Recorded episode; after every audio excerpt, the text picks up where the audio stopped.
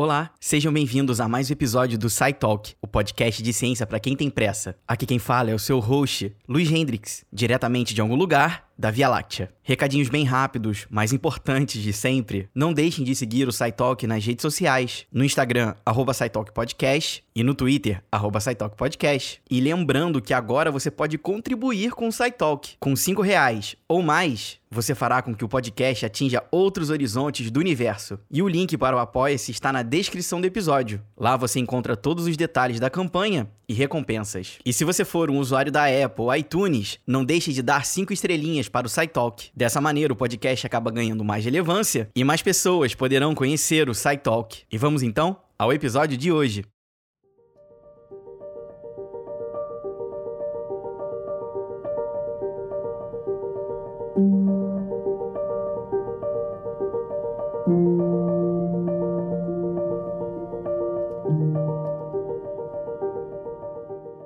Marie Curie nasceu no dia 7 de novembro de 1867, em Varsóvia, capital da Polônia. Era caçula no meio das suas três irmãs e um irmão. A sua mãe era diretora de escola e o seu pai professor de ciência. Eram tempos bem complicados na Polônia, que estava sob domínio russo. Em 1870, a mãe de Marie Curie contraiu tuberculose e acabou falecendo em 1878, no mesmo ano em que seu pai foi despedido. Ou seja, além dos problemas da Polônia, Marie Curie teve uma infância familiar conturbada também. E com 15 anos, Curie se formou no colégio, um ano antes do habitual naquela época, e ganhou a medalha de ouro pelo seu desempenho. Infelizmente, não havia nenhuma educação adicional para mulheres na Polônia. Marie então foi morar um tempo com seus tios, e de acordo com os registros, foi a época em que ela pôde viver sem nenhuma preocupação e inteiramente feliz mas já era hora de voltar para sua casa, em Varsóvia. A família de Marie estava vivendo numa condição financeira bem preocupante, e para ajudar, Marie Curie conseguiu um emprego como professora. Nessa mesma época, ela fez contato com a Universidade Livre Polonesa, que era uma universidade que ficava mudando de lugar para não ser detectada pelas autoridades russas. E depois disso, muita coisa aconteceu. Curie então fez um pacto com a sua irmã mais velha, Brônia, que queria ser médica, de que iria trabalhar na Polônia para ajudar ela a pagar a sua faculdade em Paris, e depois, em troca, a irmã ajudaria a estudar ciência na Cidade Luz. Marie foi governanta durante um tempo e educou as duas filhas da família para quem trabalhou. Além disso, ela se autoeducava e estudava todos os dias física, sociologia e, inclusive,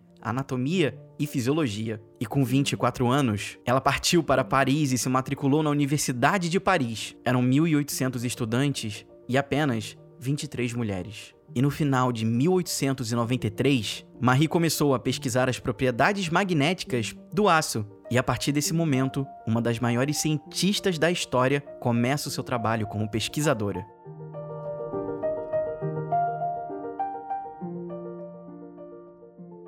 No ano seguinte, Marie visitou um físico polonês chamado Pierre. Pierre estudava o efeito do calor sobre propriedades magnéticas. E assim que se conheceram, os dois perceberam que não tinham apenas afinidades científicas, se é que vocês me entendem. Não demorou muito para que Pierre e Marie se casassem em uma cerimônia simples, usando roupas comuns, em uma prefeitura do subúrbio. Agora, só uma curiosidade sobre os dois é que eles compartilhavam de um hobby em comum: andar de bicicleta. Tanto que foi esse o presente que eles ganharam de casamento.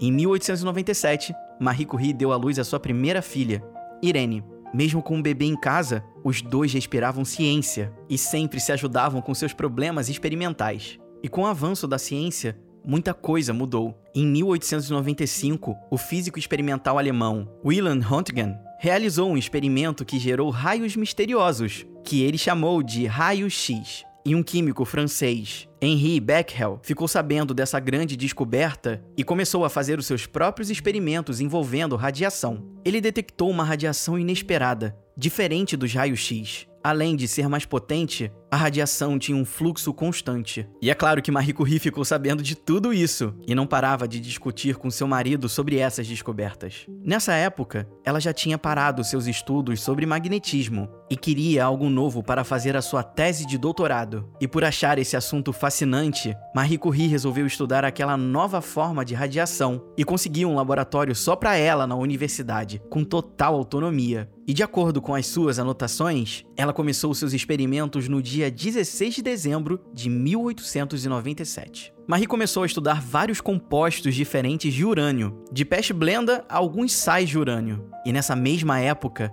Marie criou o termo radioatividade. O que Marie concluiu foi que a peste blenda, esse mineral, era altamente radioativo. E continuando as suas pesquisas, Marie descobriu que o minério que vinha da peste blenda dava uma leitura quatro vezes mais alta do que explicável pela quantidade de urânio que tinha realmente. Ela refletiu sobre várias teorias, até que pensou: talvez a peste blenda tenha algum outro elemento radioativo. E com essa conclusão, Marie e Pierre começaram a tentar descobrir que elemento era esse. Em 1898, eles conseguiram isolar um elemento que foi batizado de polônio. Descobriram também que o polônio era 400 vezes mais radioativo que o urânio. Mas também não foi só isso. Eles encontraram uma segunda substância radioativa, totalmente diferente da primeira. E com a ajuda do químico Eugene Dermacet, os Curie conseguiram isolar esse segundo elemento radioativo, que recebeu o nome de rádio. Marie então continuou trabalhando ao lado do marido e concluiu a sua tese de doutorado em 1903, recebendo o primeiro diploma avançado em pesquisa concedido a uma mulher na França. E no mesmo ano, Marie e Pierre receberam o Prêmio Nobel de Física pelos seus estudos em radioatividade. Porém, nenhum dos dois compareceu à cerimônia. Pierre havia conseguido um emprego como professor e Marie estava doente. Provavelmente era o primeiro sinal da doença causada pela radiação. E mesmo com todos os seus problemas de saúde, e depois de sofrer um aborto espontâneo, Marie teve essa segunda filha, Yves, em 1905. Marie e Pierre começaram a manifestar ainda mais sinais de doença por causa dos seus trabalhos envolvendo radiação. E curiosamente, Pierre não morreu por causa dela. E nesse mesmo ano, ele caiu sob as rodas de uma carroça de 6 toneladas puxadas por cavalos e acabou tendo sua cabeça esmagada, sem chances de sobreviver ao acidente. Em 1911, Marie ganha outro prêmio Nobel, desta vez o Nobel de Química pela descoberta do rádio e do polônio. Marie ficou extremamente devastada pelo marido, mas ela precisava continuar. Alguns meses depois do acidente, ela assumiu como a primeira professora a ministrar aula na Sorbonne. Os anos se passaram e em 1932, com 65 anos de idade, Marie trabalhava ao lado de sua filha mais velha, Irene, que era a principal cientista do Instituto do Rádio. E foi que em 1934, Marie Curie, cientista, mulher extraordinária e mãe, morreu devido a uma leucemia causada pela radiação. Mas um pouco tempo depois, o legado continuou e a sua filha, Irene, recebeu o Prêmio Nobel de Química ao descobrir a radioatividade artificial. E assim, encerra-se uma das histórias mais incríveis que a ciência já presenciou.